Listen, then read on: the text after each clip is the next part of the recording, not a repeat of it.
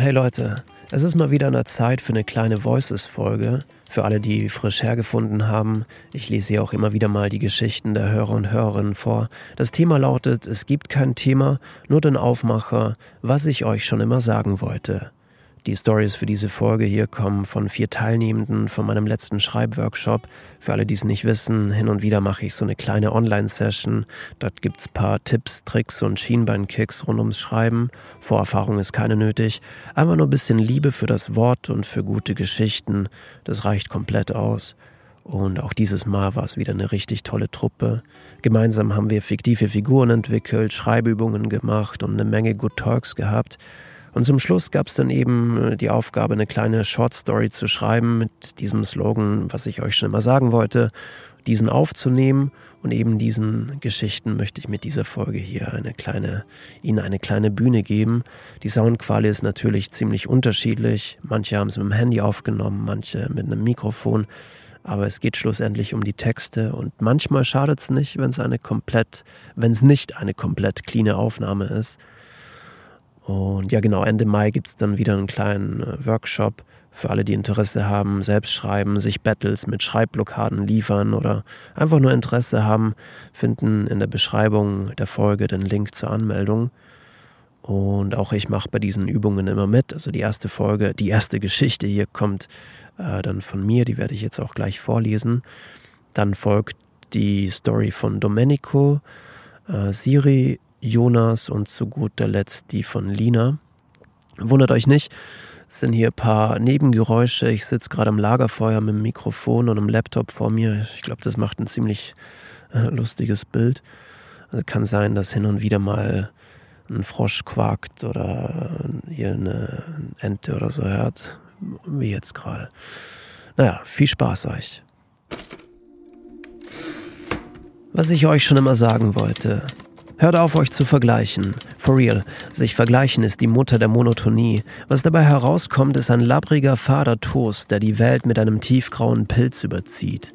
Was übrig bleibt, ist ein blasser Schatten unserer selbst, der mit den anderen Schatten zu einem schwarzen Loch fusioniert, in der die totale, in sich komprimierte Langeweile herrscht.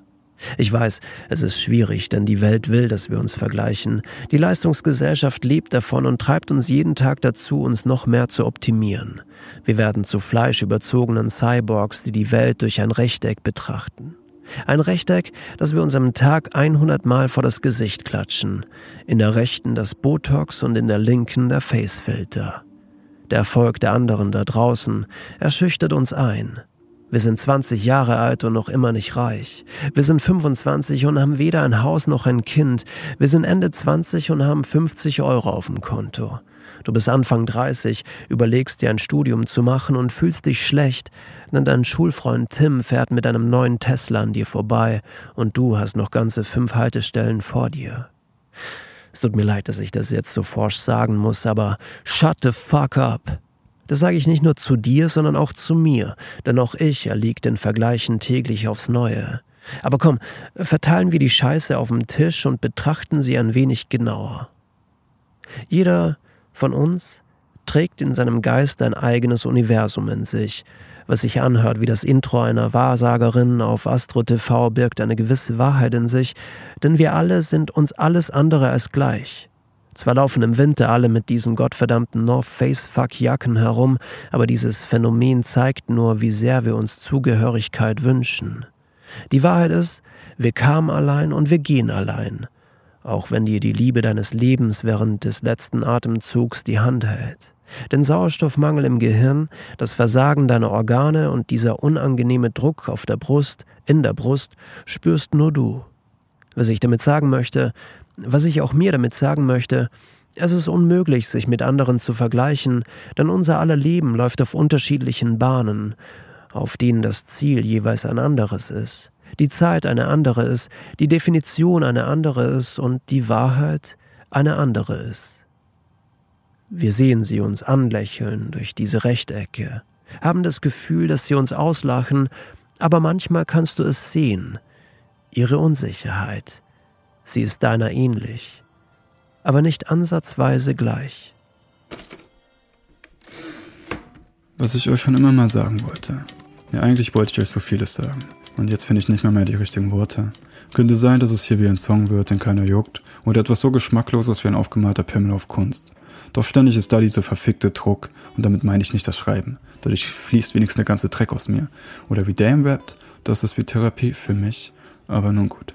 Ich hänge seit Tagen nur hier rum. Red mir ein, dass ich auch mal eine Pause brauche. Aber es fühlt sich mehr danach an, als würden meine alten Gewohnheiten wieder ausbrechen. Ich weiß, dass ich die Macht habe, das alles zu verändern. Doch der Satz von meinem Vater haut mich noch immer um. Ich habe meine Fantasie verloren.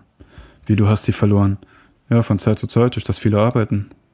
Jedes Mal aufs Neue muss ich schlucken und der Druck steigt. Ich flüchte mich in schnelle Gefühle. Instagram und Filme laufen in an mir vorbei. Und dabei schaufel ich mir irgendeinen Dreck rein. Hauptsache alle Reize werden bedient.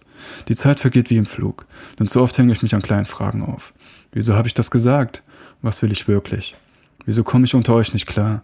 Was davon bin noch ich? Scheiße, wer bin ich? Ein Westeuropäer Mitte 20, der dabei ist, ein chancereiches Leben zu verschwenden. Währenddessen geht die Welt unter und ich fühle mich schlecht, weil ich mich schlecht fühle. Ich bin so süchtig und faul. Ich singe leise vor mich her und spiele Klavier. Schreibe Texte, um zu fühlen und erfinde Geschichten, damit ich mich in meiner Fantasie verliere. Nur hier habe ich das Gefühl, dass ich ganz bei mir bin. Ich begeister mich für so vieles, bräuchte für alles, was ich machen will, mindestens vier Generationen oder einen Haufen Klone. So wie Casper mache ich an manchen Tagen so viel, dass ich fast den Verstand verliere und dennoch will ich mehr. Kein Wunder also dass ich so tief falle. Und in den vielen Tiefs verlerne mich selbst zu fühlen. Anschließend verstummt die Stimme meines höheren Ichs und ich erwische mich erneut beim siebten Filmemarathon. Jedes Mal sage ich mir das Gleiche. Das Wichtigste ist, dass man sich mal eine Auszeit gönnt. Um weiterzukommen, muss man auch mal Anlauf nehmen. Oder mein Favorit, das war das letzte Mal. Aber wo ist die Grenze zwischen Erholung und Flucht? Zwischen einer Auszeit brauchen oder schon wieder alles, was man sich aufbaut, zu verrauchen? Und ja, ich weiß, das geht wieder vorbei. Und ja, ich weiß, dass ich wieder aus diesem Loch herauskommen werde. Aber ständig verprügelt mich dieser Scheißdruck. Er blättet mich, treibt mich dazu, mal mehr zu geben, bis ich den Überblick verliere, nicht mehr weiß, wie viel ich noch aushalten werde, dann von allen zu viel kriege und ich wieder am Boden liege. Am Ende ergibt nichts mehr Sinn und ich frage mich erneut, wer ich bin. Was ich euch schon immer sagen wollte. Die Berufsberaterin ist eine hochgewachsene Frau. Klein fühle ich mich, wie ich so vor ihr sitze. Ich wurde lange von keinem mehr gefragt, was ich machen möchte mit meinem Leben. Zumindest nicht mehr von Leuten, denen ich es gerne erzählt hätte. Sie gehört eigentlich nicht dazu. Vielleicht fragt keiner mehr, weil immer, wenn ich früher gefragt wurde, ich anfing zu träumen. Zu unrealistisch für manche. Ich bin sicher auch zu unrealistisch für die Dame vor mir. Sie schreibt etwas auf ihr Blatt, obwohl ich nicht mal ein Wort gesagt habe. Das macht mich nervös. Oder es fragt keiner mehr, weil es so keinen so wirklich mehr interessiert. Ich frag ja auch keinen. Ist mir viel zu realistisch, wenn du Lehrer, Krankenschwester werden oder irgendwas studieren möchtest. Das kann ich der Frau also nicht sagen. Ich könnte ihr auch einfach erzählen, dass mein Traum ist, Lehramt oder Sozialpädagogik zu studieren, aber das hat sie bestimmt heute schon oft genug gehört. Und ich will sie nicht langweilen. Mir fängt an, dieses Gespräch immer mehr Spaß zu machen. Im Grunde ist es noch gar kein Gespräch, da ich nichts sagte, aber mir gefällt, dass sie meinen schwachsinnigen Träumen zuhören muss. Weil herumspinnen, was man machen könnte, zu schwachsinnig für die meisten ist. Oder eher holt sie mich dann immer wieder in die Realität zurück. Und manchmal tut sie es auch. Manchmal merke selbst ich, dass die Realität ein Arschloch ist, welche mir in den Bauch boxt. Aber genau in dem Moment, in der die Realität den Boxkampf zu gewinnen scheint, musst du deine Deckung hochhalten und anfangen zu träumen. Ich glaube, das vergisst du oder eher viele von euch viel zu oft. Das mit dem Boxkampf kann ich hier aber kaum erzählen, oder? Ich glaube, dieses Gespräch soll mir zeigen, dass es Zukunft irgendwie auf einmal Gegenwart wurde, ohne dass ich es bemerkte. Es ist nämlich nicht so, dass ich hier freiwillig sitze. Der Raum erstickt mich und mir fällt auf, dass die Zukunft oft das gleiche wie die Realität macht. Sie holt mich ein. Sie holt mich ein, wenn ich nicht schnell genug laufe. Sie holt mich in diesen kleinen Raum vor der in meinem Kopf immer größer werdenden Berufsberaterin ein oder eben, wenn ich blutig am Boden des Boxringes liege und nicht mehr aufstehen kann. Hier also der Beweis, dass man seine Deckung hochhalten muss. Weil Träume stärker als die Realität sein müssen, um wahr zu werden. Ich schaue ihr also tief in die Augen. Bei mir geht gerade alles drunter und drüber und ich glaube manchmal, die Zukunft hat mich schon längst überrundet. Viel zu viele neue Namen, die ich noch nicht häufig genug gesagt habe, um erkennen zu können, was sie für mich bedeuten. Ich kämpfe gerade sehr gegen Realität und Zukunft, aber immerhin geht es darum, ums Träumen. Dann lächle ich und erzähle doch von der Sache mit dem Boxkampf. Ich sitze in diesem kleinen Wald. Er ist umgeben von einem Spielplatz mit großer Wiese, einer Siedlung, und nicht unweit davon erstreckt sich die Autobahnbrücke, die als Resonanzkörper dem Schall unendliche Weiten zuspricht. Doch ich sitze im Wald, gebe der Bühne all das, was bei der Meditation meine Aufmerksamkeit erregt. Fast eine Dreiviertelstunde verbleibe ich im Schneidersitz, diese das einzige, was ich bewegen lasse, denn der Fuß, er schmerzt. Ich lasse auch ihn sein, lasse all die Dinge ihren Lauf nehmen, denen ich sonst weniger Aufmerksamkeit schenke. Die Vögel haben es mir angetan, immer wieder sehe ich verstohlen auf, wenn der Specht dem Baum zu spüren gibt, dass es seine Entscheidung sei, ob er dem sonst Stummen auch eine Art Resonanz entlockt. Der Wind auf meiner Haut geht eine Symbiose mit den Sonnenstrahlen ein, die ich nach jeder Pause mit einem Atemzug begrüße. Ich probiere nicht, mir einreden zu wollen, dass ich eins mit dem Wald sein will. Der Moment, in dem ich mich hingesetzt hatte, die Augen schloss und sein ließ, war auch der, der die Harmonie von ganz allein zum Leben erweckte. Das Ende der Verbundenheit war dem Schlag der Fliege zuzuschreiben, die ich davor hatte sein lassen.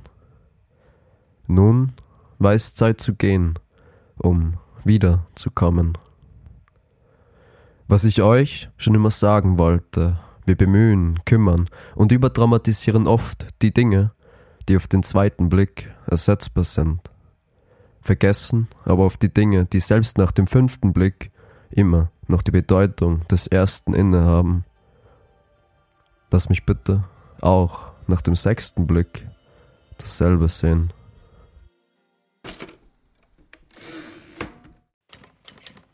Was ich euch schon immer sagen wollte. Ich habe drei gute Tage und einen schlechten.